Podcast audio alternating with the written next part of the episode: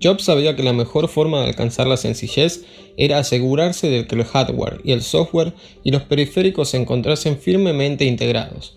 Un ecosistema de Apple, un iPod conectado a un Mac, un software de iTunes, por ejemplo, hacían posible que los dispositivos fueran más sencillos, la sincronización más fluida y los fallos menos frecuentes.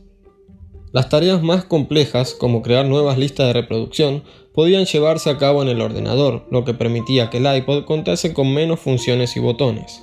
Jobs y Apple asumían la responsabilidad completa de la experiencia del usuario, algo que muy pocas compañías hacen.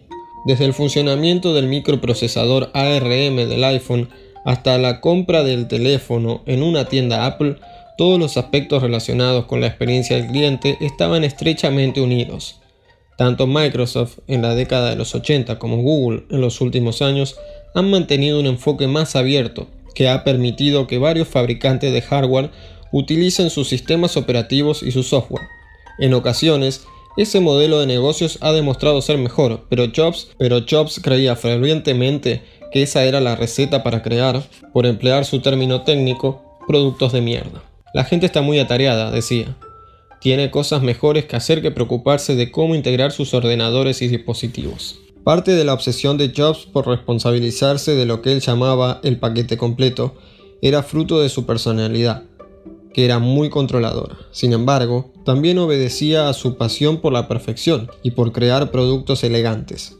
Le entraba urticaria o algo peor cuando veía cómo se utilizaba el fantástico software de Apple en un hardware insulso de otra empresa y era igualmente alérgico a la idea de que aplicaciones o contenidos que no hubieran sido aprobados previamente pudieran contaminar la perfección de un dispositivo de Apple.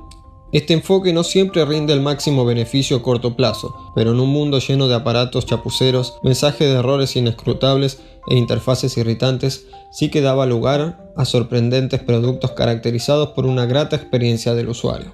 Estar en el ecosistema de Apple podía resultar tan sublime como entrar en uno de los jardines zen de Kyoto que tanto le gustaban a Jobs. Y ninguna de las dos experiencias se lograba rezando en el altar de los códigos abiertos o dejando que crecieran un millar de flores. A veces es agradable estar en manos de un obseso del control.